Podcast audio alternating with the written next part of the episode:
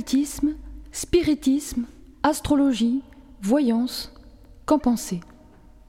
Le père Jean-Régis Fropeau, exorciste du diocèse de Fréjus-Toulon, vous répond.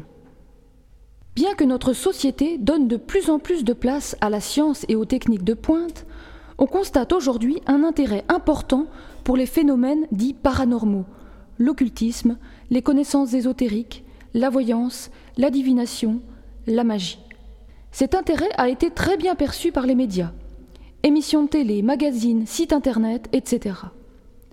Les horoscopes fleurissent dans les journaux et environ un quart des Français les consultent chaque jour.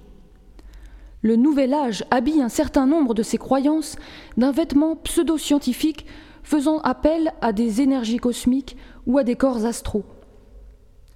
Dans le domaine de la voyance et de la divination, on compte en France 40 000 voyants, mages, médiums, astrologues, numérologues, etc.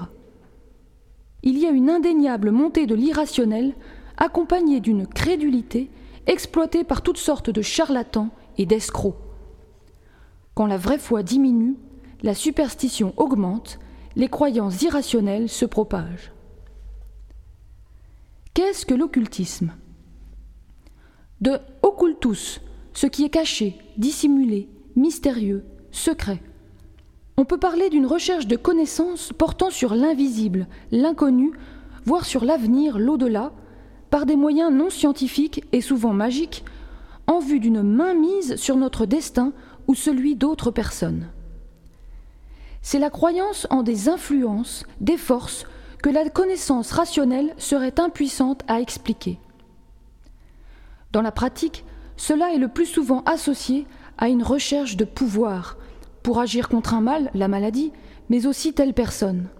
Et ceci dans une atmosphère de secret, de charisme ou de dons donnés à quelques-uns capables de vous mettre en communication avec l'invisible dans le spiritisme, de vous obtenir tels avantages, santé, argent ou retour d'affection, ou de vous guérir de certains maux physiques par des guérisseurs ou magnétiseurs. L'occultisme prétend nous faire connaître ce que la science ne peut atteindre et ce que la révélation divine laisse dans l'ombre. On peut ajouter à cela une curiosité malsaine et la recherche de pouvoir. Quel est le champ des pratiques occultes? Il est hélas très vaste. Premièrement, ce qui est de l'ordre de la divination ou voyance, la cartomancie par les cartes, la chiromancie, ligne de la main, la radiesthésie, usage du pendule, ou l'astrologie, votre avenir dans les astres.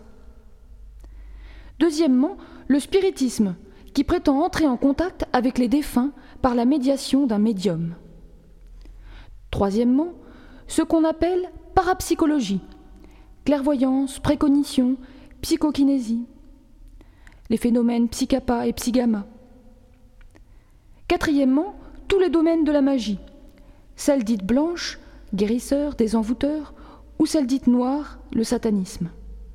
Quel est le piège majeur des pratiques occultes? Celui de créer des liens avec l'ennemi. Lorsque l'on travaille dans l'invisible, en recherchant une efficacité associée à une recherche de pouvoir et souvent d'avantages financiers, on sollicite obligatoirement l'intervention de forces invisibles, d'entités négatives. C'est ce qu'on appelle en clair, en théologie catholique, les esprits mauvais ou démons. Et cela même si on ne le veut pas ou qu'on n'en a pas conscience. Le piège, c'est que ces esprits peuvent révéler des faits exacts ou produire un effet positif sur la santé. La voyante va vous parler de certains faits de votre passé, mais de qui lui vient cette clairvoyance? Le guérisseur ou magnétiseur va soulager votre mal de dos ou votre arthrose. Mais quel est l'agent efficace? Et d'où lui vient ce don? L'expérience prouve que cela ne vient pas de Dieu. Il faut comprendre que le démon a pouvoir sur la matière, donc sur notre corps éventuellement. Sa tactique est de provoquer un mieux, réel, au niveau physique, mais au prix d'une emprise au niveau psychique. Le mieux corporel n'a qu'un temps, mais l'emprise maléfique dure et se traduit par des troubles psychiques, comme repliement sur soi, obsession, déprime, agressivité avec l'entourage, sommeil perturbé, et aussi dégoût de la prière, incroyance, hostilité envers l'Église. Dans certains cas plus graves, des idées suicidaires, des dépendances vis-à-vis de l'alcool, de la drogue, du sexe. On peut en dire autant de ceux qui pratiquent activement le spiritisme, le pendule, l'astrologie, le yoga intensif, la méditation transcendantale, ou se font imposer les mains par des guérisseurs ou des magnétiseurs.